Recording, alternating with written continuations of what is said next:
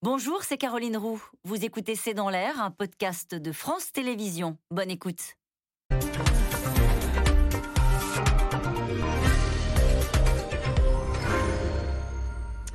Bonsoir à toutes et à tous. Nous attendons vos questions SMS, Internet et réseaux sociaux pour alimenter notre discussion. Le temps des discours policiers est terminé. Les deux candidats entrent dans le dur et se rendent coup pour coup depuis hier. Emmanuel Macron a surpris tout le monde en revoyant sa position sur la retraite à 65 ans. Véritable repoussoir pour la gauche et pour les mélanchonistes qu'il faut séduire dans cet entre-deux tours. Marine Le Pen leur parle, elle, de référendum d'initiative citoyenne et présente sa réforme des institutions. Clin d'œil au parti de celui qui voulait une sixième république. Sur le terrain, dans les médias, les deux finalistes lâchent donc leur coup. Il faut dire que cette fois-ci, le second tour est serré et tous les scénarios sont sur la table. Emmanuel Macron a reçu aujourd'hui le soutien de Nicolas Sarkozy, pas seulement pour faire barrage au Rassemblement national, mais aussi pour son expérience et son engagement européen, dit l'ex-chef d'État. De son côté, Marine Le Pen tente de tenir à distance Éric Zemmour et sa nièce Marion Maréchal. Macron-Le Pen, coup pour coup, c'est le titre de cette émission. Avec nous pour en parler ce soir, Bruno Jeudi,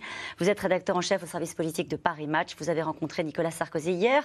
Apparaître demain dans le prochain numéro un article sur les relations qu'il entretient avec Emmanuel Macron et puis sur les raisons hein, de son ralliement. Euh, Raphaël Baquet, vous êtes grand reporter au journal Le Monde, votre journal qui titre aujourd'hui Macron qui tente d'attirer les voix de gauche. Nous y reviendrons longuement ce soir. Fanny Guinochet, vous êtes éditorialiste à France Info et à la Tribune. Vous êtes spécialiste des questions économiques et sociales. Votre article du jour est intitulé Retraite, pourquoi cette volte face d'Emmanuel Macron sur l'âge de départ à la retraite de 65 à 64 ans. Et puis Jérôme Fourquet, euh, vous êtes directeur du département opinion de l'Institut de sondage IFOP. Citons votre rolling, comme on dit, hein, d'hier, IFOP fiducial, 52,5% euh, pour euh, Emmanuel Macron dans une projection du second tour, naturellement. Et je rappelle que vous êtes l'auteur de La France sous nos yeux aux éditions du Seuil. Bonsoir à tous les quatre. Bonsoir. Merci de participer à ce C'est dans l'air en direct. On va commencer cette émission avec cette volte-face.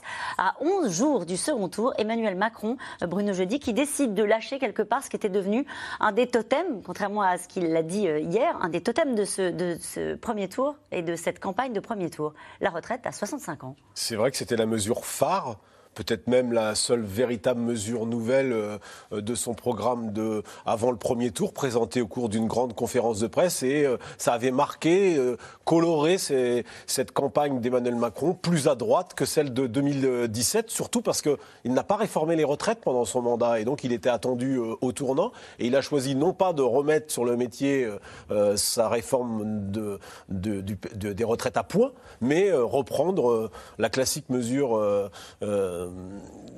de repousser l'âge de départ à la retraite à 65 ans. Alors évidemment, tout ça satisfaisait la droite, mais pas la gauche. Il a entendu euh, dimanche que c'était quelque chose qui était très, très, très contesté. Et puis hier, il était sur le terrain, c'est ce qu'il explique. Hein. Euh, au fond, hier, euh, il a repris, euh, il a écouté et il dit, il commence à lâcher. Peut-être même d'ailleurs qu'il avait l'intention de lâcher peut-être plus tard, hein, de passer de 65 à 60 euh, à 64. En tous les cas, il nous l'a fait un peu vendeur de canapé euh, qui dit je vais vous la faire à 64, madame. Ah oui. La retraite. Ça, sous-entend qu'il y a une forme d'improvisation. C'est ce que vous dites, Bruno. Je ne sais pas. Non, je pense qu'il y avait une marge de manœuvre, mais peut-être qu'il lâche plus vite qu'il ne l'aurait fait. D'ailleurs, il avait toujours dit que c'était soumis à, à, concertation, ce qui moi m'a surpris parce que je pense qu'il n'y a plus de concertation. On a tout épuisé, les rapports euh, il y a eu, y a eu deux secrétaires d'État sur la question. Enfin voilà. Donc de toute façon, maintenant, la réforme des retraites, on l'a fait ou on la fait pas. Alors il dit on doit décaler de 4 mois de plus par an avec une clause de revoyure à la fin du quinquennat. Sur, sur ce sujet-là, je n'ai pas de tabou. Ça, c'est un sujet qui était un marqueur de droite. Euh, comment est-ce que ça peut être reçu dans l'opinion, à votre avis, Jérôme Fourquet? Comme une une adaptation parce qu'il a écouté et parce que vous allez sans doute nous le confirmer, il y a une aversion des Français pour cette mesure-là. Euh, donc j'ai écouté ou alors comme une volte-face que dit Marine Le Pen qui dit je n'ai aucune confiance dans Emmanuel Macron sur les retraites. Alors, si on reprend un peu la, genèse et le pourquoi de cette, réforme, hormis les aspects euh, économiques on verra avec financiers qui sont sans doute euh, bien évidemment cruciaux, mais il y avait une dimension éminemment politique. Il s'agissait pour Emmanuel Macron d'envoyer un signal très fort à l'électorat de droite pour capter cet électorat de droite au premier tour. Ça a marché au-delà des espérances, si je puis dire. Il a récupéré 38% de l'électorat de François Fillon, qui s'est porté sur lui. Valérie Pécresse ne récupère que 20%. Il a progressé de 13 points, c'est les 65 ans et plus. Il passe de 26 euh, à 39%, donc il est champion des seniors. Et sans doute que cette euh, mesure de la retraite à 65 ans n'y est pas pour rien, puisque dans toutes les autres enquêtes non électorales qui sont réalisées sur le sujet, la seule catégorie de la population qui est majoritairement favorable à la retraite à 65 ans, c'est ceux qui sont déjà à la retraite. Parce que, bien évidemment, la réforme ne s'appliquera pas à eux elle garantit la pérennité de leur, euh, de leur pension. Donc c'était bien joué dans, dans un cadre de premier tour, et donc par la magie du en même temps, maintenant on se projette dans le second tour, et c'est maintenant à l'électorat de gauche qu'il faut parler et qui est vent debout contre cette réforme. Comme dit Bruno Jeudi, dans la longue kyrielle de mesures et de propositions qu'il a égrenées dans son programme, il n'y en a qu'une qui a passé le mur du son, c'est celle-ci. Et celle-ci est très fortement contestée. Alors peut-être que tout ça a été savamment calculé, c'est-à-dire on dit 65 pour la droite et ensuite on se ménage une marge de manœuvre. Rappelez-vous que lors de la précédente euh, grande réforme sous, Nicolas Sarkozy et François Fillon, il y avait eu un débat en disant est-ce qu'on fait 63 ou 62 ans? Il paraît que François Fillon était favorable à 63 et Sarkozy avait dit on, va déjà faire 62. Et donc voilà, donc on est toujours dans une forme de, négociation comme ça. C'est un sujet qui est éminemment sensible et, qui permet aussi à Marine Le Pen de se projeter comme étant ou se présenter comme la candidate du peuple. Alors elle était déjà candidate autoproclamée du pouvoir d'achat. Et là, des catégories populaires, des gens qui travaillent face à un président des riches euh, qui serait insensible à la, souffrance des, salariés. C'est ça qu'il a voulu aussi euh, corriger, sans doute, en, allant, sur cette, euh, sur cette proposition-là. Raphaël Baquet, on voit bien, c'est parfaitement expliqué par l'un et par l'autre, hein, par vous deux, sur l'habileté politique qu'il peut y avoir à dire, bah, écoutez, voilà, je vais d'abord m'adresser maintenant aux électeurs de gauche. Et puis j'ai entendu, je ne suis pas dogmatique, je comprends que ça ne passe pas, y compris chez cet électorat qui me rejoint pas et qui est peut-être, pardon de le dire comme ça, je sais plus, la France d'en bas, comme le disait en son temps Jean-Pierre Raffarin. J'ai écouté. Est-ce que ça, ça peut passer ou est-ce qu'on va entendre euh, Je ne sais pas tellement ce que je veux faire et au final, je navigue à vue? Bah, Surtout, toute la difficulté, c'est que passer de 65 à 64 ans, c'est pas une voile de face. c'est une petite concession. Donc, euh, donc est-ce que c'est suffisant hein? Ça permet de ne pas euh, susciter la défiance, effectivement, de l'électorat plus âgé et de droite qui s'était reporté d'emblée sur Emmanuel Macron mais ça, n'est pas de nature suffisante à ramener l'électorat de gauche qui est vent debout contre cette mesure. Et 65 ou 64 ans, je ne suis pas tout à fait sûr que ça, fasse une véritable différence. Mm. Euh, dire en revanche, laisser supposer que au fond, tout est négociable, ça c'est un peu différent.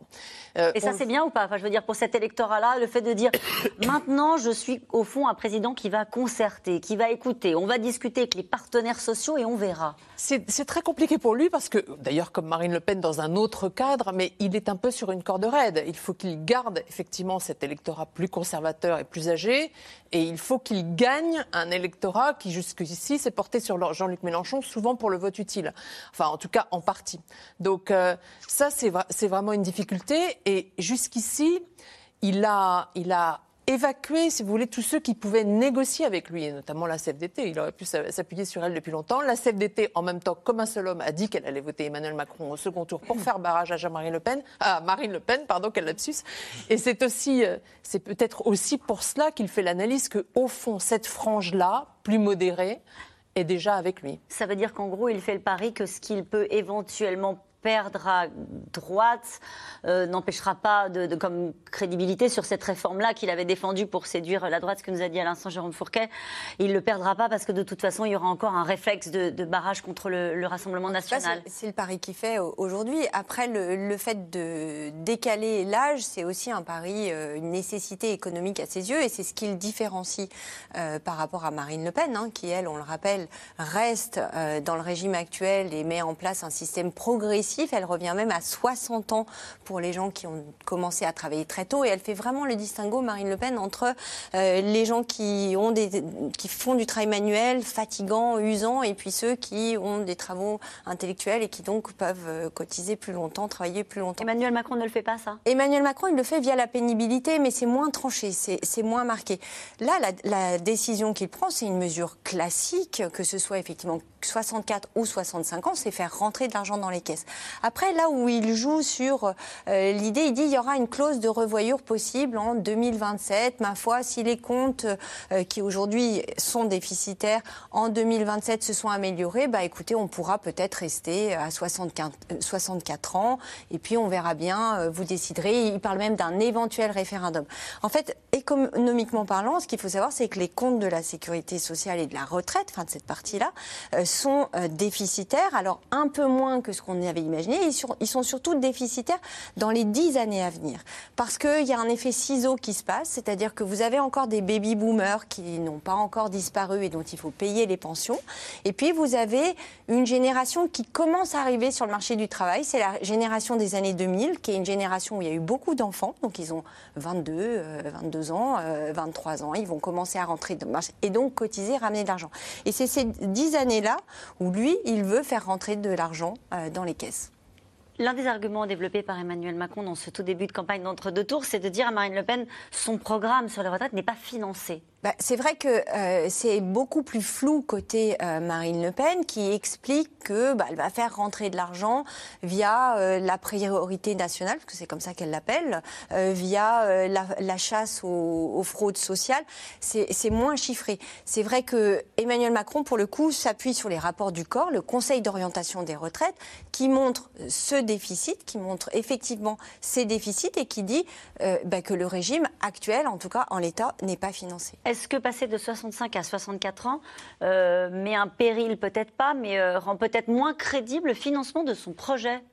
Non, euh, je, pense qu'effectivement, euh, économiquement, comme je vous dis, euh, comme ce sont vraiment les 10 ans qui arrivent, c'est là-dessus que ça va jouer. Ce qui compte, c'est de faire quelque chose, en tout cas pour le public de droite, pour les électeurs de droite, ce qui compte, c'est de sauver le système. Et c'est d'ailleurs là-dessus qu'Emmanuel Macron s'appuie, y compris pour les électeurs de gauche, puisqu'il dit, c'est puisqu'on fera cette réforme qu'on arrivera à sauver le modèle social français, et notamment, et son entourage ne s'en cache pas, c'est à la fois équilibrer le régime des retraites, mais c'est aussi gérer la dépendance, trouver de l'argent pour nos aînés dont on a vu pendant cette pandémie que, eh bien, euh, il fallait faire, pour lesquels il faut faire quelque chose. Il y a quand même une partie de son électorat, Jérôme Fourquet, qui l'attend sur euh, les réformes. Euh, ça, c'est plus un sujet dans cet entre-deux tours ah, Si, si, mais donc il n'a il a pas tout abandonné en race campagne. Il, voilà, fait un petit virage sur l'aile. Rappelez-vous quand même au premier tour, avant le premier tour, il expliquait que ce projet de loi serait sur le bureau du Parlement au début de l'été. Donc s'il faut se relancer dans une concertation, le début de l'été, euh, ça, va arriver vite. Mais cet électorat assez euh, réformateur ou très réformateur, il l'a de toute façon. Parce que face à Marine ils Le Pen, déjà là. ils sont déjà là. Euh, après, c'est gagner, ça, ça c'est maintenir une certaine crédibilité. Sur le dossier des retraites, c'est quand même compliqué parce que là, on est dans le, pur paramétrique, hein, c'est-à-dire on fait bouger, bouger le curseur, alors qu'on se souvient qu'il y a eu une réforme dite systémique qui a coûté 55 jours de grève ininterrompue au pays dans les transports publics. Donc c'était plus de jours de grève qu'en 1995. Donc là, on revient sur du classique, du paramétrique. Donc il ne faut pas qu'il y ait trop non plus de, de, volte-face. Après, euh, il, présente aussi d'autres avantages en disant il n'y aura plus une retraite à moins, pleine à moins de 1100 euros. Euh, et donc c'est des contreparties. C'est au nom de tout ça, de ces efforts, qu'on va financer aussi des avancées euh, nouvelles sur la, question des... Et avec Marine Le Pen qui du coup utilise cet argument pour dire il va y avoir de l'agitation sociale. En, gros, Emmanuel Macron, c'est le chaos parce qu'il va y avoir de la contestation sur cette réforme. C'est le chaos et l'injustice, dit-elle. En disant voilà, moi je suis... Euh, et ce que disait Fanny Guinochet sur le fait qu'elle insiste beaucoup sur la pénibilité. Quand on regarde dans les enquêtes, euh, vous voyez que c'est les salariés qui disent le plus avoir des métiers pénibles qui ont le plus voté pour Marine Le Pen. Donc elle joue, encore une fois, France d'en haut, France d'en bas. Et c'est pas un hasard si cette annonce est faite par Emmanuel Macron dans le Nord-Pas-de-Calais. Il va chez elle. Et dans un pour faire cette annonce dans un café. Et dans un café euh, pour essayer de, parler à la France euh, populaire, parce qu'évidemment, il voit bien qu'il y a le candidat des, élites contre le candidat du peuple. Moi, je trouve d'abord, un, que déjà, alors ça, c'était pas, peut-être pas suffisamment, on n'avait pas suffisamment entendu, mais dans ses rares interventions télé avant le premier tour, euh, c'était sur France 3, il me semble, Emmanuel Macron avait déjà fait un pas de côté avec cette réforme des retraites en disant c'est pas ma priorité. Il sentait déjà qu'il était attaqué après sa conférence de presse sur le thème euh, c'est le candidat antisocial, la retraite à 65 ans, les obligations face au RSA. Et donc il avait déjà fait un pas de côté en disant c'était plus déjà forcément au début de l'été, pour reprendre l'argument de, de, Jérôme. Donc il y avait déjà ce premier point. Le deuxième point, Emmanuel Macron, il, bah, il est quand même, il y a au-dessus de, au-dessus de la tête l'idée du. Ben, il n'a pas réformé les retraites, il a, il, a, il a reculé. Alors il a des excuses parce qu'il y a eu le Covid qui a bloqué le, projet au Parlement, mais on sait que c'est quand même une histoire compliquée avec les réformes des retraites. Sa réforme n'était pas suffisamment préparée, il rêvait vraiment de cette retraite euh, à point. Ça ne s'est pas fait. Donc il y a un peu. Ça commence à être un petit peu le dossier. Euh, je Ouais, pour le, président de la République. En tous les cas, c'est un dossier capital pour la droite patrimoniale. Hein. Alors bon, à mon avis, ils vont rester à 64 ans, euh, c'est pas 65, mais c'est capital et c'est ce qui fait que ça a fait bouger, Jérôme vient d'expliquer, une grande partie de la droite qui, euh, bon an, mal an, malgré tous les, les, reproches qu'ils peuvent faire Emmanuel Macron, ils se sont quand même portés euh, sur lui par peur justement du projet de Marine Le Pen et de Jean-Luc Mélenchon qui, eux deux, défendent notamment sur cette question-là pour ces électeurs-là un projet impossible. Alors en tout cas, c'est un duel à distance sans répit par médias interposés depuis hier. Les deux candidats se marquent à la culotte, enchaînent les déplacements, les interviews. Emmanuel Macron corrige le tir et donc corrige son projet sur les retraites. Marine Le Pen présente euh, sa réforme des institutions avec chacun une idée derrière la tête. Trouver les mots pour ramener les électeurs de Jean-Luc Mélenchon, Romain Besnénou et Christophe Roquet. Au deuxième jour de campagne d'entre-deux tours, la course aux voies de gauche. Emmanuel Macron était en visite aujourd'hui à Mulhouse et Strasbourg, deux villes où Jean-Luc Mélenchon s'est imposé massivement dimanche. Le président sortant joue donc l'apaisement avec les soignants, les jeunes, les syndicats. Est-ce que les rémunérations n'ont pas augmenté? On ne le ressent pas, monsieur. On nous a donné 180, 183 euros, on ne le ressent pas. Macron. Je veux refonder le système des bourses et des APL parce qu'il y a beaucoup de jeunes qui, en effet, quand ils ne peuvent plus vivre chez leurs parents, ne sont pas aidés comme il faut. Pour l'emporter, Emmanuel Macron veut rassembler le plus largement possible. Je pense qu'il faut d'abord parler à toutes les Françaises et les Français. Et moi, je parle y compris aux électeurs de premier tour de Marine Le Pen. Et je parle aux abstentionnistes. Parce que moi, je veux convaincre le maximum de Françaises et de Français. La deuxième chose, c'est qu'ensuite, je veux rassembler. J'ai un projet, il a sa cohérence, il a sa force.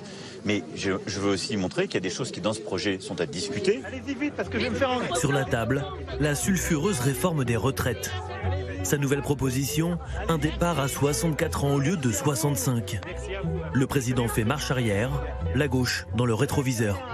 Si il n'y a pas d'accord là-dessus et que je sens que ça crispe trop, je suis prêt à avoir des clauses de revoyure plus tôt pour dire on s'arrête avant et les gens auront à redécider.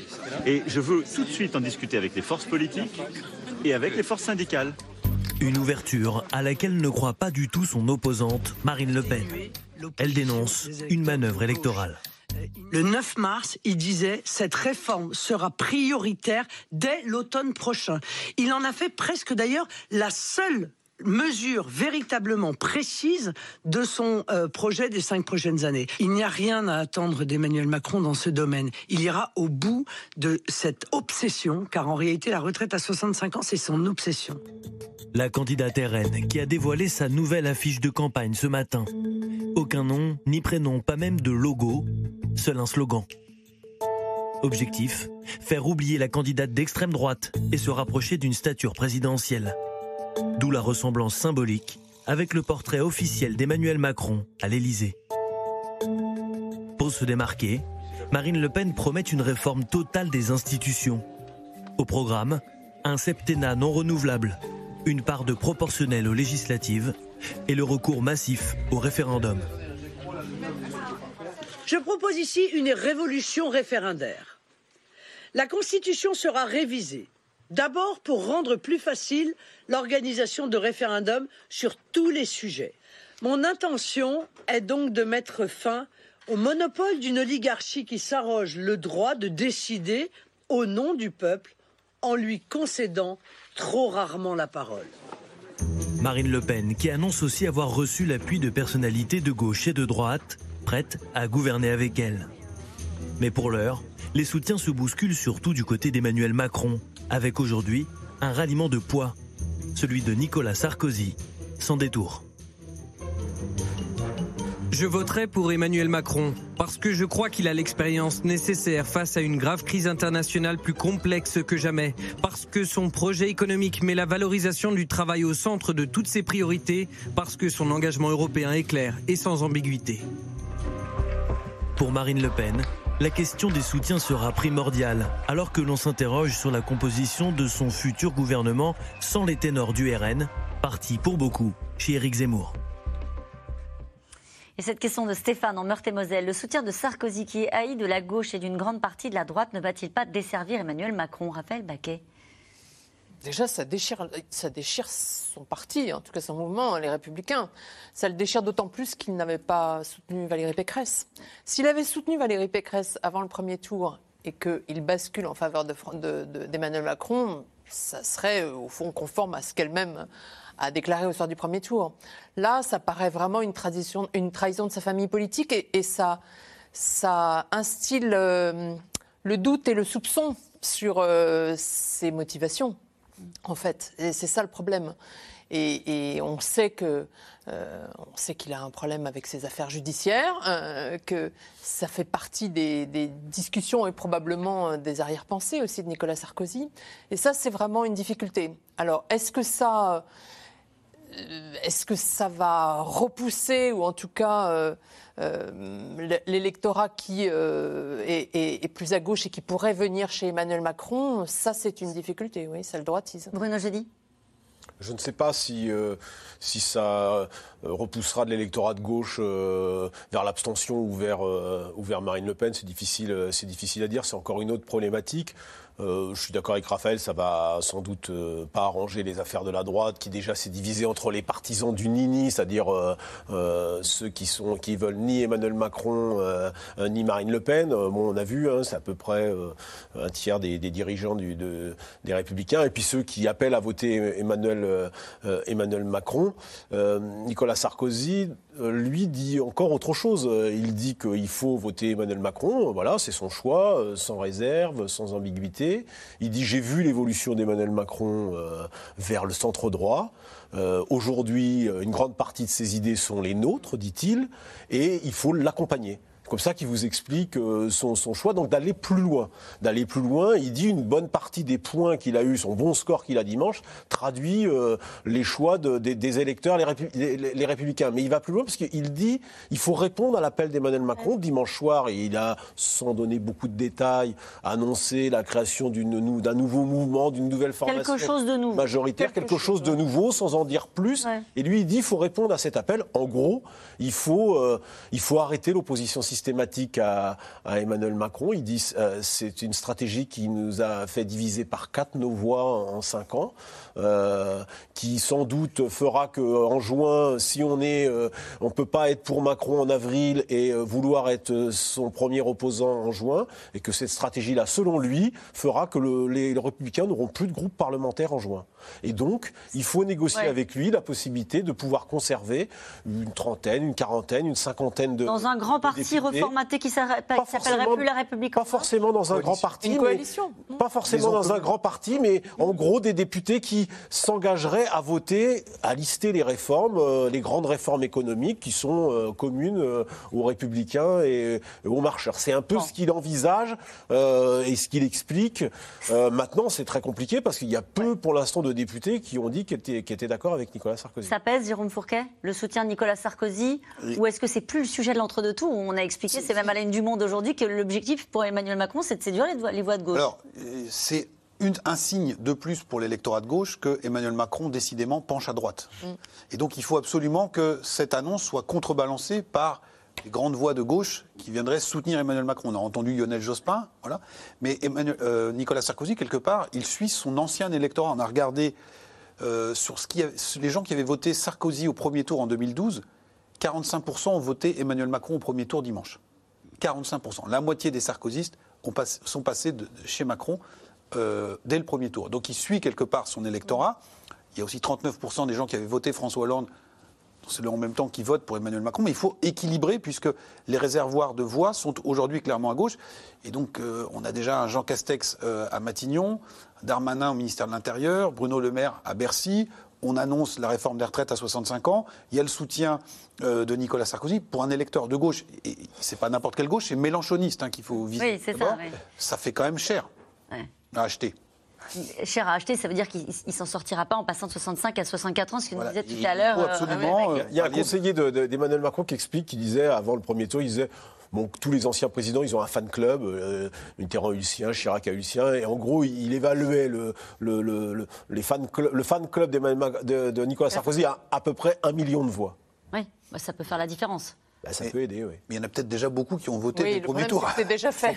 Déjà dans les cours, comme on dit à la bourse. Là où c'est intéressant aussi le soutien de Nicolas Sarkozy, c'est qu'il met en avant l'expérience. C'est aussi un critère qui peut jouer. Alors sur, euh, on est quand même dans une crise. Les Français, on le voit, ont besoin de, sont demandeurs de protection.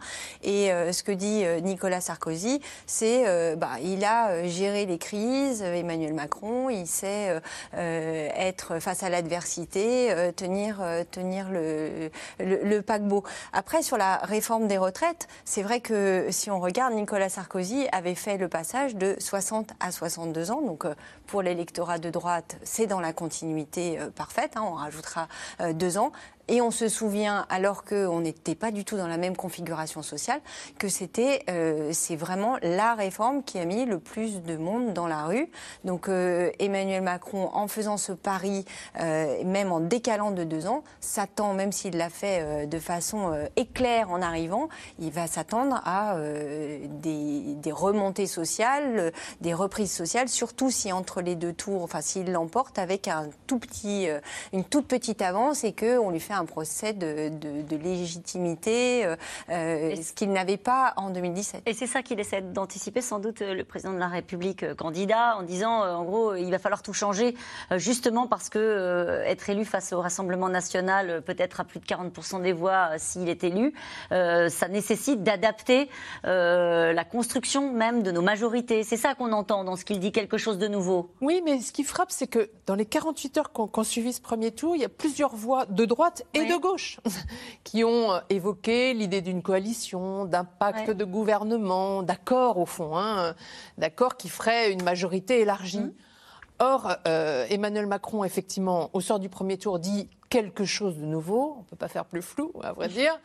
Et pour l'instant, il n'a donné aucune piste qui montre qu'il va vers, vers cette. euh, Ouais. euh, vers- en tout cas, pas une coalition, ça c'est très clair. euh, et, et on voit, il, donne des signes d'ouverture, mais sans le dire très concrètement. C'est important dans cet entre-deux tours de le faire pour, le, pour euh, Emmanuel Macron? Oui, bien sûr, mais euh, on a le sentiment pour l'instant que ça pourrait prendre la figure de débauchage individuel, ce qu'avait fait d'ailleurs Nicolas Sarkozy en 2007 et ce qu'a fait déjà Emmanuel Macron en 2017. Donc pas vraiment de changements fondamentaux, si vous voulez. C'est pas justement ce gouvernement d'union nationale ou, ou, ou cette coalition à l'allemande qui Ce évidemment ne dit- correspond pas à ce nos, que dit Marine Le Pen. nos institutions. Que dit Marine Le Pen.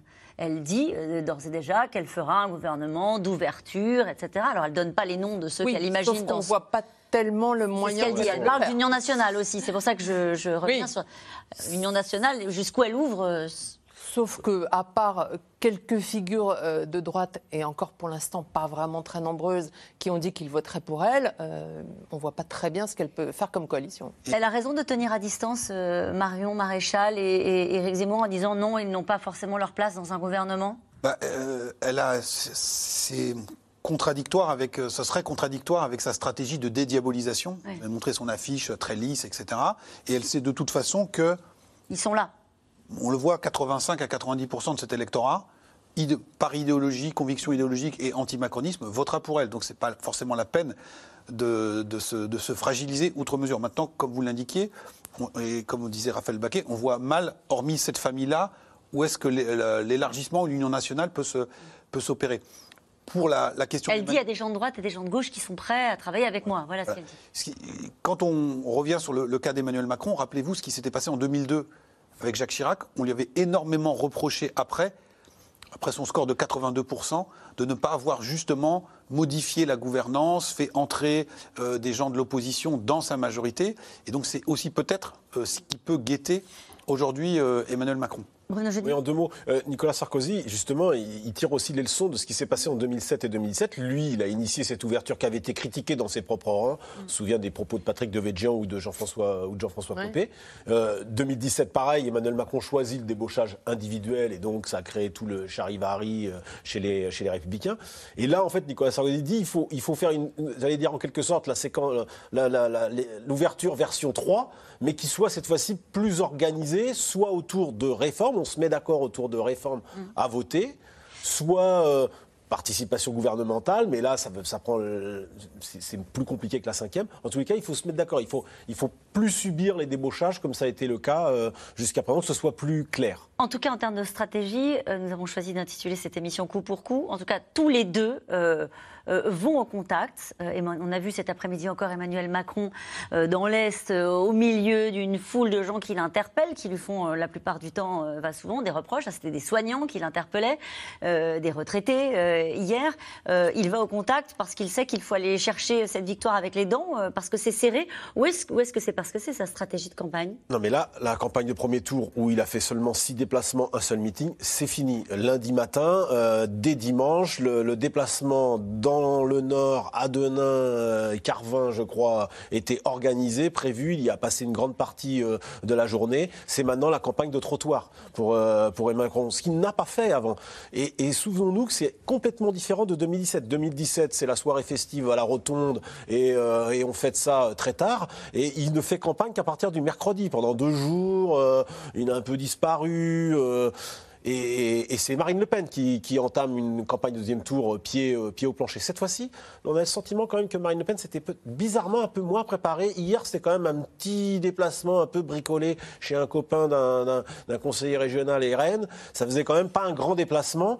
Et là, pour le coup, je pense qu'il y, a eu un, frisson chez, euh, chez Emmanuel Macron, même s'il a quand même fait un score supérieur à euh, celui de 2017. Tout comme Marine Le Pen Tout comme la Marine Le Pen, mais lui, quand même plus, il a, il a le bilan du sortant. Nicolas Sarkozy est deuxième en 2012. Lui, il est premier. Ça, ça change quand même la donne. Et il le souligne dès qu'il le peut, euh, d'ailleurs, Emmanuel Macron. C'est ce qu'il considère sans doute comme une performance d'être bah, arrivé à sortir euh, en, tête. Important, Et juste, il cible sur la stratégie de Marine Le Pen, Emmanuel Macron, en disant de toute façon, Marine Le Pen, c'est le village Potemkin. Elles vont là où elle a ses alliés, ses amis. Elle ne se met, sous-entendu, elle ne se met pas en risque, elle ne peut pas le faire.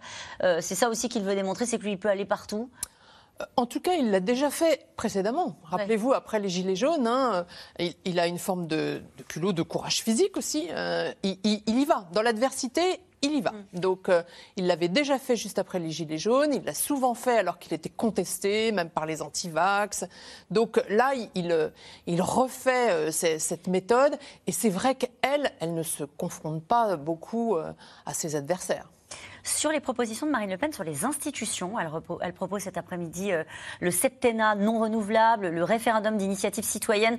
Là aussi, alors peut-être que je me trompe, mais ça ressemble quand même à une petite musique pour aller chercher une partie de cet électorat. Elle ne parle pas d'identité, elle ne parle pas du voile, elle ne parle pas d'immigration, elle parle de démocratie et de redonner du souffle à nos institutions. Alors c'est peut-être l'électorat mélanchoniste avec la sixième République qui est, qui est visé, mais plus spécifiquement, je pense que c'est l'électorat gilet jaune. D'accord. Le RIC, quand elle, parle d'oligarchie qui confisque le pouvoir et qui ne le donnerait que très parcimonieusement, c'est euh, tout ce qu'on a entendu au moment de la crise des Gilets jaunes et, tous ces débats sur le référendum d'initiative citoyenne. Donc c'est euh, assez ancien dans, dans, le courant de la droite nationale de dire voilà, on a une culture plébiscitaire, on consulte le peuple, on regardait souvent ce qui se passait en Suisse en disant le référendum sur les minarets, sur l'autodéfense, sur pourquoi pas la peine de mort.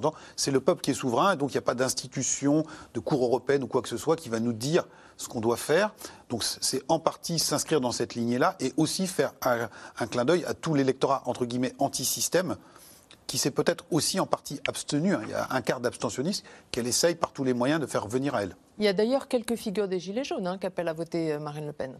On les voyait déjà dans les, dans les manifestations hein, et, effectivement, elle a pénétré tout à fait ce, courant-là. En sachant que sur la proportionnelle, là aussi, ça va être un sujet, puisqu'elle propose la proportionnelle. Emmanuel Macron l'avait proposé, défendu lors de sa précédente euh, ne l'a pas, ne l'a pas mise en œuvre, une vieille promesse de son allié euh, François Bayrou. Et là, euh, après beaucoup de discussions entre eux, c'est un sujet euh, qui divise aussi pas mal euh, le camp du président.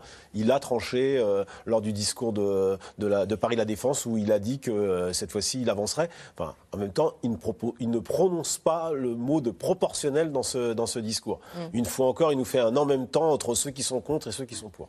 En tout cas, quand on regarde le profil des électeurs de Marine Le Pen et d'Emmanuel Macron, c'est en réalité le portrait de deux France qui se dessine, la France des cadres, des retraités contre celle des ouvriers, des employés, avec des urgences, naturellement des préoccupations et des attentes bien différentes. Les équipes de C'est dans l'air sont allées à la rencontre dans les Hauts-de-Seine et dans le Nord de ces électeurs. Marie-Laurent, Barbara Steck et Laura Rado.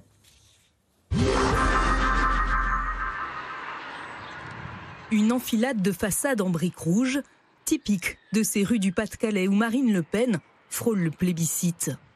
52% des voix dimanche dans cette commune, l'un des plus anciens bassins miniers, alors les militants du Rassemblement national paradent, confiants pour le second tour. Je peux vous laisser un petit document? Qu'est-ce qui vous a déçu alors chez Emmanuel Macron? Bah, Déjà le prix du gasoil. Les taxes? Le prix du gasoil, les taxes, ouais. surtout les salaires. Le SMIC qui est pas assez augmenté. Parce qu'on travaille, on travaille, mais bon, à l'heure d'aujourd'hui, on travaille pour mettre à bord de nos voitures. Le Pas-de-Calais, terre labourée par Marine Le Pen depuis des années. on l'a vu à Hénin-Beaumont, tandis que bah, Macron, on, le voyait pas tant que ça. Quoi. À part aller à l'usine Renault et puis, euh, puis faire ses sketchs qu'il fait comme il, comme il fait actuellement, hein. il fait que ça. Quoi. Mais il fait rien d'autre. Dans les rues de ce marché, la population se sent abandonnée, méprisée. Macron, euh, Marine Le Pen reste leur seul horizon. Parce que ce qu'elle dit, c'est vrai. Il n'y a plus que pour les étrangers. Chez Français, hein, ils peuvent être crevés par terre. Le rejet de l'immigration et surtout la défense du pouvoir d'achat installe la candidate dans le cœur des habitants. Comme maman, elle a qu'une pension de 900 euros par mois, elle n'a même pas 1000 euros par mois, donc euh, toute charge comprise, elle n'a plus rien. Parce qu'elle, nous comprend, parce qu'elle vient vers nous, elle rentre dans les maisons, donc c'est ce qu'on attendait, qu'elle soit plus euh, avec nous. Il y a quelques jours encore, le poulet est passé de 8 à 9 euros. Une hausse de plus, balayant le peu d'espoir soulevé par Emmanuel Macron il y a cinq ans. Impeccable, merci beaucoup. Aujourd'hui, vous avez les gens dans les supermarchés, ils vont faire les courses avec la calculatrice, ils ne sortent pas parce qu'ils doivent mettre du gasoil. Même sur les marchés, ça se ressent. Vous savez, ici, on est à Auchel, les gens qui viennent de Lille, dès qu'il pleut, ils ne peuvent pas venir. Le gasoil est beaucoup trop cher. Il y a 5 ans, vous aviez déjà voté pour Marine Le Pen? Euh, Il y a 5 ans, j'ai voté Emmanuel Macron. Marine Le Pen rassemble comme en 2017 les petites communes rurales, notamment dans le nord-est de la France, mais aussi le long de la Méditerranée. Tandis qu'Emmanuel Macron concentre sa victoire dans l'ouest et les grands centres urbains, favoris des centres-villes aisés. Dans cette commune cossue de l'ouest parisien, bastion historique de la droite républicaine où François Fillon avait remporté 42% des voix en 2017, on a succombé au charme du président candidat arrivé en tête cette fois, avec près de 46% des voix. Lui qui a été attaqué de toutes parts, finalement, il y a de temps en temps des gens qui, je pense, réfléchissent. Quand on amorce des réformes et que ces réformes ne peuvent pas être faites parce qu'il y a eu des empêchements euh, dus aux circonstances, les gilets jaunes et j'en passe, et le Covid, un mandat de 5 ans, c'est trop court. Ancienne enseignante, Edith soutient même son projet de réforme des retraites, si décrié. Moi, je suis à la retraite depuis plusieurs décennies. Et je peux vous dire une chose, c'est que à 65 ans, on se sent très jeune. Un peu plus loin, ces retraités sont plus partagés, même s'ils ont choisi, disent-ils, le vote utile. Moi je dis 4 piques et si vous êtes très forte, vous faites 400 atouts. Selon eux, Emmanuel Macron ferait bien de remettre un peu de justice sociale dans son jeu. Je crois que c'est un problème de répartition C'est ça qui fait le vote Mélenchon. C'est pas l'appartenance à la gauche. Enfin, moi, j'avais peur, en fait, d'avoir un deuxième tour Mélenchon-Le Pen. Je sais pas pourquoi j'étais obsédée par ça. je me dis, mais ça, jamais, quoi. Pour cette deuxième manche, le plus bel atout d'Emmanuel Macron viendra sans doute de Bruxelles. La menace européenne que fait peser Le Pen, elle est répulsive pour Oui, moi. oui, tout à fait. Totalement répulsive. Oui, tout à fait. Il est pour la défense européenne, contre d'autres. Enfin, bon, on sent qu'il a envie que ça avance. Et, et c'était essentiel. Retraités et classes aisées face à un électorat rural et peu diplômé, deux France que tout oppose dans une partie qui s'annonce serrée d'ici le 24 avril. Jérôme Fourquet, il y a ces deux France, puis il y en a une troisième, c'était celle de Jean-Luc Mélenchon, qui est au Oui. cœur de l'enjeu de, de ce second tour. Tout à fait. Donc là, c'est la, France des deux finalistes. Et puis, il y en a, il y en a une troisième, effectivement. Donc Jean-Luc Mélenchon fait 22% des voix. Quand on regarde la sociologie et la géographie de ses votes, c'est, France est encore un peu différente. C'est les grandes métropoles, les grandes villes, avec une très forte progression dans toutes ces grandes villes universitaires, parce qu'il il fait un très grand score dans la jeunesse. C'est aussi la France des banlieues, hein, euh, des scores à plus de 60% dans beaucoup de communes de Seine-Saint-Denis. Euh, c'est aussi la France des Outre-mer, euh, les Antilles, euh, la Guyane, la Réunion. Et c'est aussi ce qui reste de ce qu'on appelait le mouvement ouvrier organisé, donc des gens qui sont syndiqués, proches de la CGT, de FO, dans les services publics, mais, pas seulement. Et puis également un, électorat plus écolo, notamment dans certaines zones rurales du sud du pays, qui, là aussi, on, en avait parlé sur ce plateau, il y avait eu de la défiance vaccinale. On prend le cas de l'Ardèche, l'Ariè- l'Ariège, la Drôme ou autre. Et donc c'est un électorat assez composite, très à gauche, euh, et qui va être l'arbitre, Ouais. dire, des, des élégances, avec deux euh, programmes et deux candidats qui sont culturellement très éloignés de leur- leurs préoccupations. Ça veut dire que ça peut se traduire par de l'abstention massive de cet Alors, électorat-là eh bien, aujourd'hui, quand on regarde, euh, cet électorat euh, a l'intention de s'abstenir plus qu'en 2017 au, se- au second tour. À peu près euh, 8 à 10 points d'abstention de plus, et ce qui explique en partie le fait que les, les- les- les scores soient, soient plus serrés. Donc effectivement, ce n'est pas forcément dans cet électorat-là que euh, la ramener de 65 à 64 ans la, la réforme des retraites va faire énormément bouger le curseur, comme on dit. Alors après, je ne sais pas comment ça pèse dans l'électorat, mais c'est vrai que si on revient un tout petit peu dans les mois précédents, euh, quand on retrouve des phrases de- de- de- d'Emmanuel Macron à l'encontre de Jean-Luc Mélenchon ou de Marine Le Pen à l'encontre de Jean-Luc Mélenchon, c'est vrai que ça paraît compliqué. J'en ai quelques-unes euh, là ce soir. Euh, la France insoumise devrait s'appeler la France islamiste. C'était Marine Le Pen, patronne, patronne du Rassemblement national. Oui? Jean-Luc Mélenchon fait 69% des voix dans l'électorat musulman. Voilà. Donc c'est aussi une spécificité de cette France archipélisée, c'est qu'il y a un vote confessionnel. Il y a une difficulté pour Marine Le Pen, du coup, Ah bah d'aller sur ces dans thématiques-là, dans ce ça- contexte-là. Ça va, être, ça va être compliqué dans cet électorat. Mais elle va viser plus les gens que vous avez montrés dans votre reportage à Auchel Mm. euh, ou dans le Nord-Pas-de-Calais. Il il y a encore des gens dans ces endroits-là qui votent euh, ou qui votaient communistes ou qui votent insoumis et qui ne sont pas forcément issus de l'immigration, qui peuvent être sur un discours social, anti-élite, anti-système, euh, pour la répartition des richesses, hein, ce, qu'on- ce que disait la- ma maman a une petite retraite, au moins Marine Ouais. Le Pen, elle vient chez nous, etc. Tous ces coins-là, historiquement, ça votait très fortement à gauche. a Donc c'est cet électorat-là qui est, qui est visé. Et puis elle, a, elle a un peu mis en sourdine quand même le discours sur l'immigration pendant la campagne. Elle l'a laissé à Éric Zemmour. Le grand remplacement, c'était Éric Zemmour.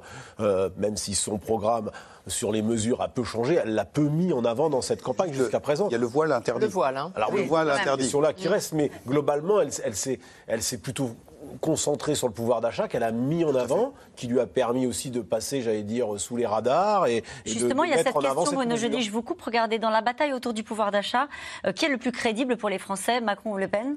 Après, ils n'ont pas du tout le même programme. Hein. Euh, c'est pas du tout les mêmes solutions. Et c'est vrai que pour euh, euh, l'électorat euh, populaire qui a du mal à finir les fins de mois, euh, les propositions assez simples de Marine Le Pen, qui rejoignent d'ailleurs celles de Jean-Luc Mélenchon, par exemple une TVA à zéro sur un panier d'une centaine de produits de première nécessité, que le blocage dans l'hygiène, ça rejoint le blocage des prix que, que vantait Jean-Luc Mélenchon. Pareil sur les carburants. Euh, on, bloque euh, la TVA, on baisse la TVA de 20% à 5,5% sur les carburants, le fuel.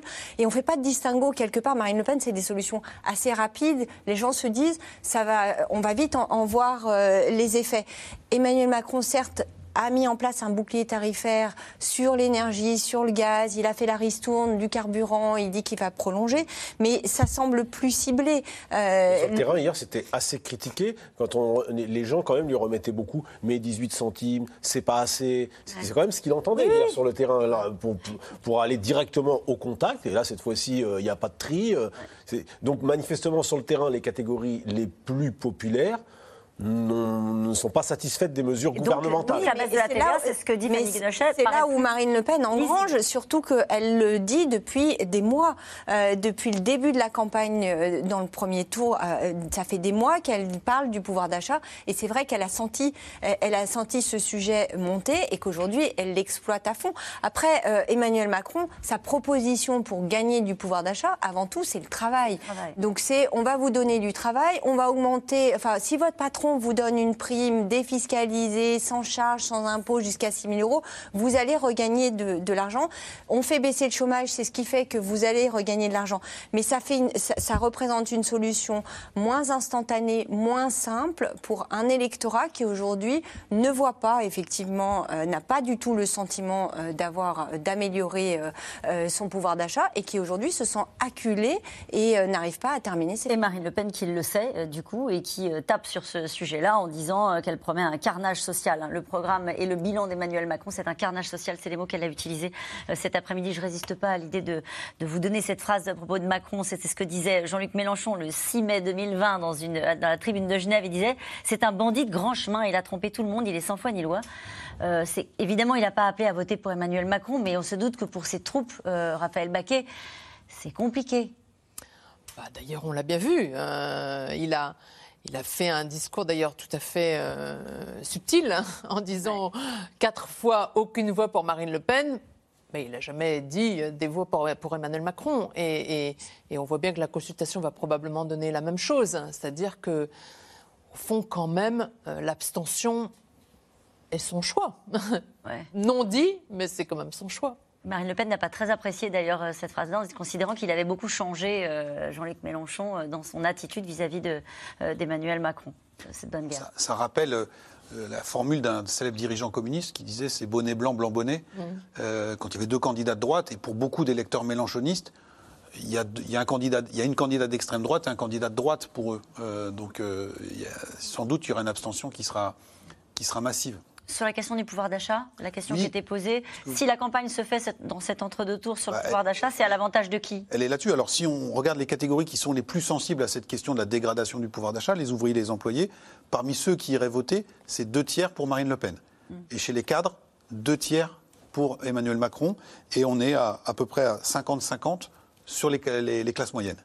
Et on entendait dans le reportage précédent, Mulhouse, ce soignant, à qui euh, Emmanuel Macron dit mais on a quand même augmenté euh, et qui dit mais on n'a rien vu.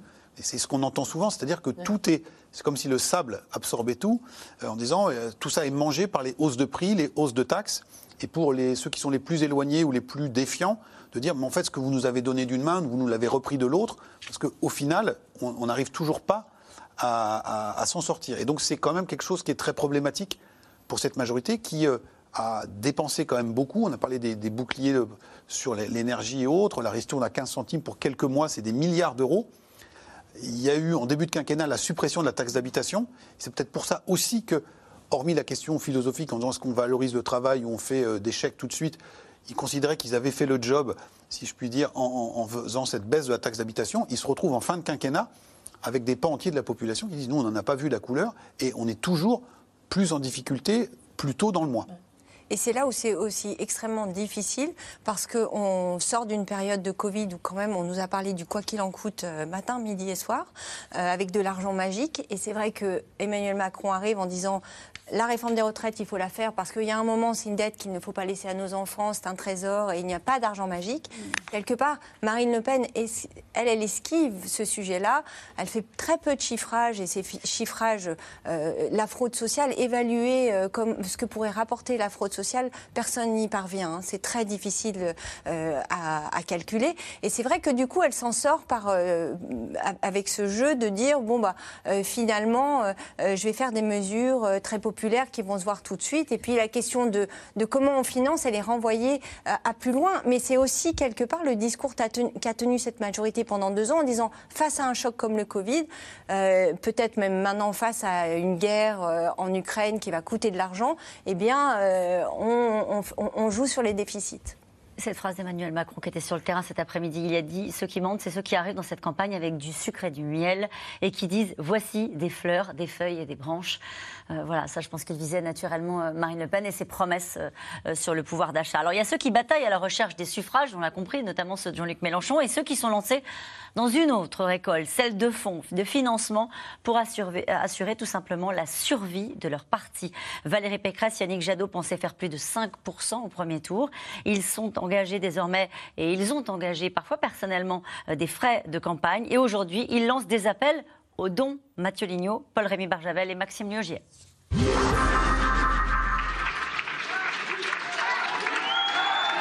Dimanche soir, Yannick Jadot se présente devant ses militants. Des applaudissements, des remerciements et immédiatement à SOS. L'écologie a besoin dès ce soir de votre soutien financier pour poursuivre ses indispensables combats.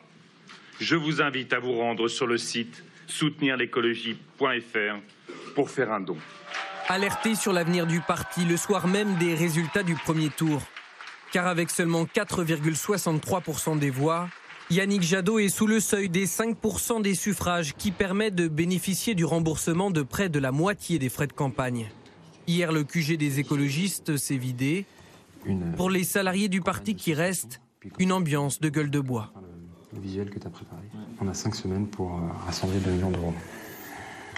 Ensuite, il faut qu'on écrive aux élus pour leur demander euh, de cotiser plus. Euh, moi, je donnerai l'exemple, évidemment. Hum. je pense que Yannick le fera aussi, évidemment. Trouver les fonds, mobiliser les adhérents, ceux qui ont voté pour Yannick Jadot, mais aussi ceux qui veulent que l'écologie pèse dans la vie politique. Le rendez-vous avec la banque a lieu à la mi-mai. Il y a un enjeu, peut-être pas de survie, parce que c'est pas la mort du parti, mais de pouvoir en fait tout simplement mener politique, mener campagne euh, au jour le jour. Ça, c'est oui, c'est un enjeu majeur, crucial, vital. Europe Écologie Les Verts n'est pas le seul parti en situation critique.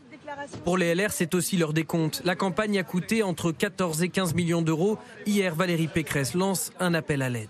Les républicains ne peuvent pas faire face à ces dépenses. Je suis endetté personnellement à hauteur de 5 millions d'euros. C'est pour cela que je lance ce matin un appel national aux dons à tous ceux qui m'ont apporté leur suffrage, mais aussi à tous ceux qui ont préféré hier le vote utile. La facture est lourde pour la candidate qui a contracté un emprunt à son nom pour financer une partie de la campagne. Une pratique courante chez les républicains, le parti est trop endetté. C'est quelque chose de tout à fait classique. Hein. François Fillon lui-même avait fait un, emprunt euh, personnel pour euh, son apport personnel il y a cinq ans. Euh, pour la campagne des européennes, c'est François-Xavier Bellamy qui avait lui-même emprunté également euh, sur son nom une somme d'argent pour l'apporter à la campagne. Mais chaque candidat au législatif fait quasiment la même chose. moi, j'ai été trois fois candidat au législatif. À chaque fois, j'ai fait un emprunt auprès de ma banque qui représentait mon apport personnel. Là où, par contre, il y a un scénario que personne n'avait prévu, c'est le fait qu'on fasse moins de, de 5%. Les socialistes, eux, ont fait preuve d'anticipation.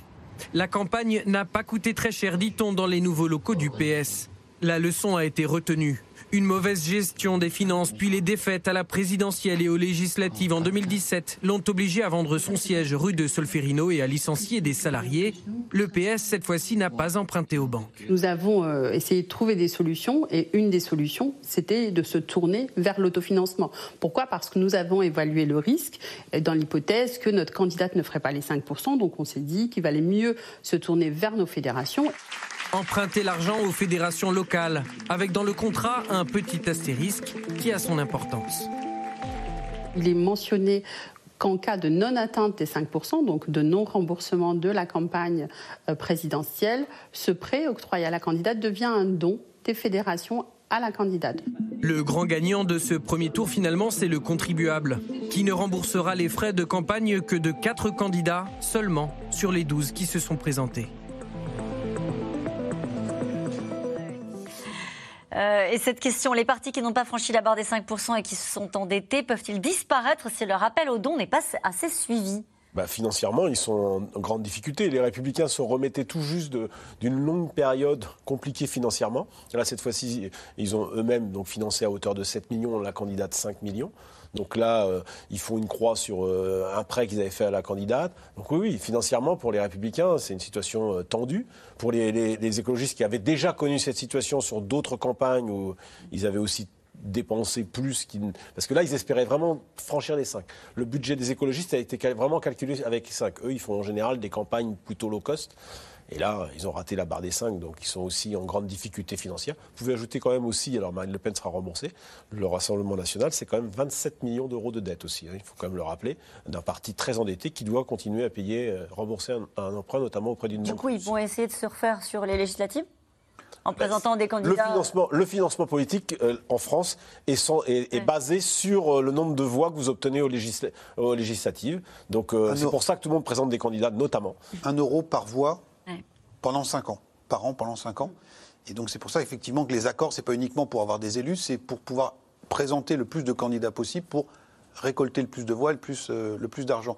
Mais oui, les partis sont mortels. hein. Le, Parti socialiste, la dernière fois, a vendu son siège historique de la rue de Solferino pour éponger euh, financièrement la catastrophe de, de 2017.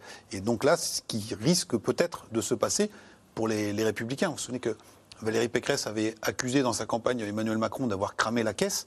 Voilà, elle a, elle a cramé la caisse de, de LR. Il y a, il y a- il y a plus Et la sienne. Et la sienne, euh, C'est ça personnellement. qu'on a euh, en- entendu voilà. dans, dans Et cette sa Ça, c'est déclaration. C'est que. Et ça, et ça, c'est assez inédit qu'une candidate euh, se soit endettée à ce niveau, pas pris d'assurance. C'était inimaginable que, que les Républicains ne fassent pas 5 et ils se retrouvent dans une situation qui est absolument euh, euh, apocalyptique. Raphaël Baquet. Oui, c'est d'autant plus compliqué que. D'abord, rappelez-vous que c'était effectivement Valérie Pécresse qui avait le plus fort patrimoine de tous les candidats. Et donc, évidemment, ça. Ça suscite moins d'indulgence de la part des dons. Ensuite, les dons sont euh, quand même euh, réglementés, hein, si vous voulez, par, le- par la loi sur les financements politiques et la loi sur les dons aux associations. Donc, vous ne pouvez pas faire appel à un généreux milliardaire euh, qui vous réglerait votre déficit. hein. Donc, c'est une vraie difficulté. Et puis, par ailleurs, déjà pour le financement de la campagne en amont, si vous voulez, euh, les, les républicains comme les socialistes, comme d'ailleurs tous les partis, font appel à leurs sympathisants, à, à- aux proches, euh, aux, aux entreprises qui sont bienveillantes à leur égard. Déjà, ça avait été compliqué hein, de, de trouver de l'argent. Donc effectivement, pour Valérie Pécresse, ça va être extrêmement difficile. Est-ce qu'il va falloir que les républicains vendent leur siège aussi, rue de Vaugirard hein? Euh, Ça peut être une vraie difficulté pour eux. Sarcoton. Pour le Sarcoton, 11 millions d'euros avaient été collectés sous forme de dons en quelques semaines, ce qui Oui. était euh, un record, mais c'était une autre. pas le même lien C'était pas le même lien. Il était beaucoup plus populaire auprès des, adhérents que ne peut l'être aujourd'hui une Valérie Pécresse. Mais quand même, euh, euh, l'appel aux dons, euh, on va voir. C'est quand même intéressant de voir combien elle peut, elle peut récupérer. De toute façon, sans, cette, sans, sans un appel, sans l'appel aux dons, elle est, elle est en, On ne peut pas s'en sortir. hein. en- en banqueroute. hein. Et nous revenons maintenant à vos questions. Emmanuel Macron veut-il désormais réconcilier tous les Français, les cyniques, les réfractaires, les fainéants, les non-vaccinés? Et un peu en même temps, dans ce début de campagne de second tour, il fait une campagne un peu à la, j'allais dire à la Mélenchon. En tous les cas, il est euh, dans les rues. Il fait une campagne qui n'a rien à voir avec celle d'avant-premier tour où il visait la droite. Cette fois-ci, on voit bien les abstentionnistes et plutôt euh, les gens de gauche. Il amende un peu son, son projet pour essayer de présenter son profil gauche sur cet en même temps qu'il avait un peu oublié avant le premier tour. Il défend quand même. euh, parce que il n'est pas seulement purement cynique. Par exemple, hier, il était face à des manifestement des gens qui étaient anti-vax ou qui con- considéraient que les soignants devaient pouvoir continuer à soigner sans être vaccinés. Il défend quand même sa philosophie hein, et, et, et- et la politique qu'il a menée jusqu'ici. Il défend son bilan euh, lors de Il ses défend son bilan. aussi. Donc, euh, il n'est il est pas, il est pas le démagogue à tout craint Ouais. qui raconte n'importe quoi. Euh, Marine Le Pen a réussi à amener Emmanuel Macron sur son terrain de jeu, la vie de tous les jours des Français. Est-ce que c'est mauvais pour lui, Jérôme Fourquet? Éric Zemmour avait dit c'est le candidat qui impose son thème qui, qui- qui va l'emporter. Effectivement, là-dessus, euh, elle a euh, sans doute un avantage. En tout cas, aux yeux des catégories populaires, votre reportage était très bien fait. Il y a toute une partie de la France, retraitée, euh, classe moyenne supérieure, qui considère que ce qu'elle raconte est- n'est pas financé, que c'est démagogique et que le seul candidat viable. Voilà. Et donc, encore une fois, on est sur deux France qui ont des vécus différents, qui ont des attentes différentes, et ils ont deux candidats, deux champions. Et on va avoir droit à ce choc euh, dans, dans 10 jours maintenant. On n'oublie pas ce qui se passe naturellement en Ukraine. Est-ce que la question de la crédibilité, euh, on parle beaucoup de la vie de tous les jours, mais quand on est chef d'État, 80% du temps euh, que passe un chef d'État, c'est pour régler les, les affaires du monde. Est-ce que ça, c'est dans les, dans les intentions de vote, dans les enquêtes que vous avez, est-ce que ça pèse dans le choix euh, des pèse. Français? Oui, ça pèse dans le, dans le choix d'une partie des Français. Et une enquête qu'on a réalisée la, veille du premier tour, deux, deux, trois jours avant le premier tour, indiquait que pour la première fois, 50% des Français conféraient à Marine Le Pen la stature de présidente de la République. On n'avait jamais vu ce, ce niveau-là. Donc ça ramène à ce qu'on disait tout à l'heure, c'est-à-dire que la probabilité d'une victoire ne doit pas être, de Marine Le Pen ne doit pas être écartée d'un d'un revers de main. Non, mais surtout, ça lui a pas du tout nuit, quand même, ses positions pro-Poutine. C'est quand même extraordinaire. On a une guerre, effectivement, au cœur de l'Europe. Elle a, elle a, pendant des années et des années, euh, été euh, proche de Vladimir Poutine. Euh, Elle est endettée auprès d'une banque russe et ça ne lui a absolument pas nuit. Donc, parce euh, que parce que c'est quand même Zemmour. assez frappant. Parce que c'est un autre candidat poutiniste qui a pris la foudre, il s'appelle Éric Il n'est pas Zemmour. évident qu'il ait pris la foudre là-dessus. Ben, en tous les cas, Il a pris à la ce, moment-là, il, il dévisse à ce moment-là. hein. il dévisse à ce moment-là. hein. Ça n'a pas affecté, euh, c'est ce que dit, euh, c'est intéressant ce que dit Raphaël Baquet, ça n'a pas affecté Marine Le Pen, alors que c'est un argument qui Bah. est utilisé beaucoup par Emmanuel Macron, justement sur sa proximité avec Valérie. avec- Ça ne l'a pas affecté dans son électorat. Maintenant, la question, c'est il faut faire 50% des voix plus une. Et donc, est-ce que cette euh, Ouais. proximité poutinienne tour, auprès des électeurs qui n'ont pas voté pour elle au premier tour, est-ce que c'est un obstacle ou pas? Et donc, tout dépendra aussi de ce qui se passe là-bas. C'est-à-dire qu'on en, en parle un petit peu moins. Euh, on nous a expliqué que le 9 mai, c'était une date butoir pour, pour, pour, pour Poutine. Si jamais euh, le front s'embrasse de nouveau et qu'on a des images dramatiques, il peut y avoir euh, là Je aussi pense un- que ce sera un sujet du débat de l'entre-deux tours. Euh, Emmanuel Bien Macron va, va essayer de la débusquer sur ce, sur ce terrain. Ah, sur les plateaux, en tout cas, les macronistes ont attaqué là-dessus. Dès le soir du premier tour, ils attaquaient le- les, les représentants du Rassemblement national. Une question de Corinne dans l'Essonne. Le seul moyen de sortir du casse-tête des retraites pour Macron n'est-il pas de passer par le référendum? Il peut, mais effectivement, euh, dans la mesure où il a annoncé la couleur et où ce sera une de ses premières euh, réformes, s'il est réélu, je ne pense pas qu'il qu'il prenne le risque d'un référendum. Il va effectivement passer sa, mesure. Surtout après, il faudra voir euh, au niveau des législatives s'il a une majorité ou pas. C'est aussi ça le, sujet qui va se poser. Mais sur la réforme des retraites, euh, non. Euh, le référendum, d'ailleurs, quand il en parle, c'est plutôt en fin de quinquennat ou au moment d'une clause de revoyure, là ou peut-être en cours de, quinquennat. Mais son projet est assez clair et je, je rejoins Brune jeudi sur le fait qu'en termes de concertation, ça va être assez limité, surtout qu'il ne s'embarrassera pas euh, du tout d'une moindre consultation. Enfin, il fera une consultation, mais pas une concertation avec les partenaires sociaux, euh, que ce soit euh, les syndicats. Euh, tous ont dit qu'ils étaient contre cette réforme. Donc il n'y a pas grand-chose à concerter. Alors, C'est-à-dire qu'il peut avoir, avoir l'invention de les remettre au centre du jeu, mais il n'y a rien à attendre y a- il y a- en termes d'avancée sur un sujet à partir du moment où on veut passer de- à 64 ou 65 ans. C'est ça que vous dites? Alors, il, il laisse entendre qu'il peut y avoir des avancées en termes de la prise en compte de la pénibilité, que euh, au niveau euh, des minimums euh, vieillesse, il a mis une, une retraite minimale à 1100 euros. Il laisse entendre qu'il pourra y avoir des avancées de ce côté-là. À mon avis, elles seront assez moindres.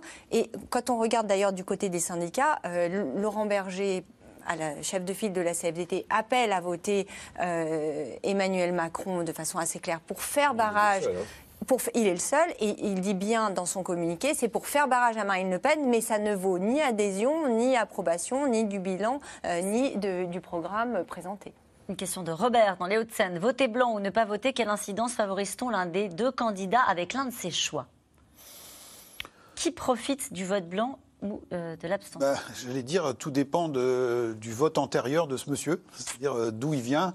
Euh, et donc, si par exemple il est zémoriste, euh, c'est sûr que ça défavorise, euh, ça défavorise Marine Le Pen. Si ça, s'il vient de, de, de Jean-Luc Mélenchon, c'est pas évident que ça défavorise euh, totalement. On peut dire à, à Robert qu'en 2017, il y avait 4 millions de bulletins blancs et nuls, ce qui était un record. Quel raisonnement politique amènerait à voter pour Jean-Luc Mélenchon au premier tour et pour Marine Le Pen au second? L'indignation, peut-être, le sentiment de déclassement, l'indignation. Tout à l'heure, on parlait de la Russie, l'antimacronisme, on parlait de, euh, de la Russie. Jean-Luc Mélenchon a eu des positions pendant la campagne assez ambiguës aussi hein, euh, par rapport à la Russie, par rapport à la position de la France vis-à-vis de l'OTAN. Donc, euh, ça, c'est peut-être pas un frein pour certains électeurs mélenchonistes qui se reporteront sur Marine Le Pen. Et puis, c'est le côté aussi anti-système, anti-élite. le peuple n'a pas, n'a pas, n'est pas pris en compte. Puis, il y, a, aussi, dernier point, euh, un point qui est, une zone grise, c'est l'écologie. Euh, il y a un certain nombre de jeunes qui se sont portés sur un vote mélanchoniste, euh, plutôt que pour Yannick Jadot, parce qu'ils voulaient mettre la question écologique au centre du jeu. Emmanuel Macron n'en parle pas beaucoup, Marine Le Pen non plus. donc là, pour ceux dont le critère c'est l'écologie, la préservation. Justement, cette question de Joseph dans le Maine-et-Loire, Emmanuel Macron fera-t-il un pas vers le thème du climat avant le second tour? C'est prévu normalement. Il doit faire des annonces dans la semaine. Euh, c'est pas encore totalement euh, fixé, mais il sait que pour aller chercher, notamment ces jeunes, ces primo-votants qui, sont quand même déplacés dimanche, notamment pour Jean-Luc Mélenchon. Euh, Jérôme Fourquet parlait tout à l'heure du champion des seniors, Emmanuel Macron. Le champion des jeunes, c'est Jean-Luc Mélenchon. ces jeunes urbains qui ont voté pour lui. Est-ce qu'après avoir voté pour la première fois, ils vont voter une deuxième fois et pour qui? Ben, c'est peut-être l'écologie qui, Dernière question. sera déterminante. Dernière question très rapide. Suis-je dans la caricature en disant que les plus pauvres iront voter Le Pen et les plus riches Macron? Euh, C'est un peu caricatural, mais euh, ça ressemble quand même un peu à ça. C'est-à-dire que les tendances sont celles-ci. Merci à vous tous. C'est la fin de cette émission qui sera rediffusée ce soir à 23h50. Il est l'heure de retrouver Anne-Elisabeth Lemoine et toute l'équipe de C'est à vous au programme ce soir. Anne-Elisabeth.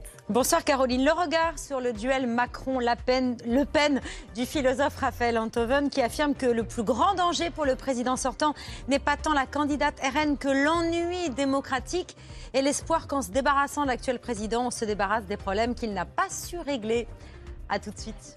Merci Anne-Elisabeth. On se retrouve demain, 17h50, en direct pour un nouveau C'est dans l'air. Et puis je vous rappelle que vous pouvez retrouver C'est dans l'air quand vous le souhaitez, en replay et en podcast. Belle soirée.